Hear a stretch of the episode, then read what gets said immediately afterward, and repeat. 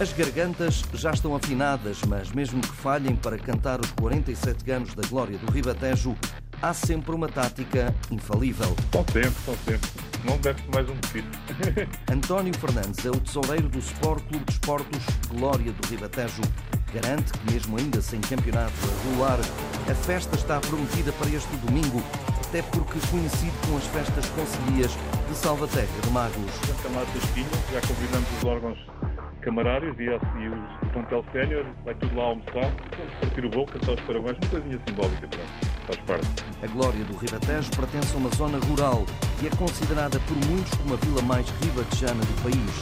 O clube tem 300 sócios, quase todos pagantes, mesmo que tenha descido da primeira para a segunda distrital de Santarém.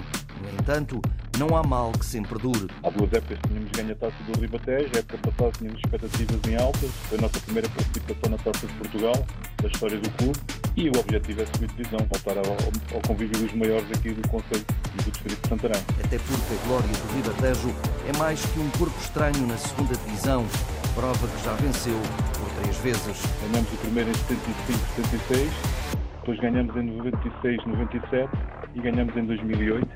Eu creio que, que, que o clube é demasiado forte para a segunda e na primeira já é mais difícil, porque estamos a competir com a cidade, com certos conselhos, com outros investimentos e com outras condições, mesmo de recursos humanos, quer a nível de direção, quer a nível de escolher plantel. É? é mais fácil numa cidade do que no meio rural, agora é um clube pequeno mas é um clube bairrista, é um clube forte, é um clube com tradição.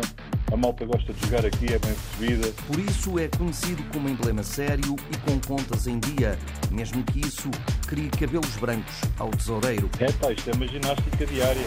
Eu mato-me aqui isto para pagar as contas, mas o próprio dos esportes escolares da Ribatejo não deve a ninguém. Isto é um orgulho. Eu costumo dizer que se, a gente, se, fosse, se as contas foram, fossem realmente justas e exploradas até ao limite, se fosse, fosse necessário não dever nada para, para estar mais acima, já estávamos a jogar na primeira divisão nacional. Assim é a luta diária. A maior, nesta altura, está na total remodelação dos balneários que datam da fundação em 75, mas que por estas e por outras só vão estar prontos em dezembro para animar os que dão vida à glória do Ribatejo em campo. Um, dois, três, Olha, bater palmas.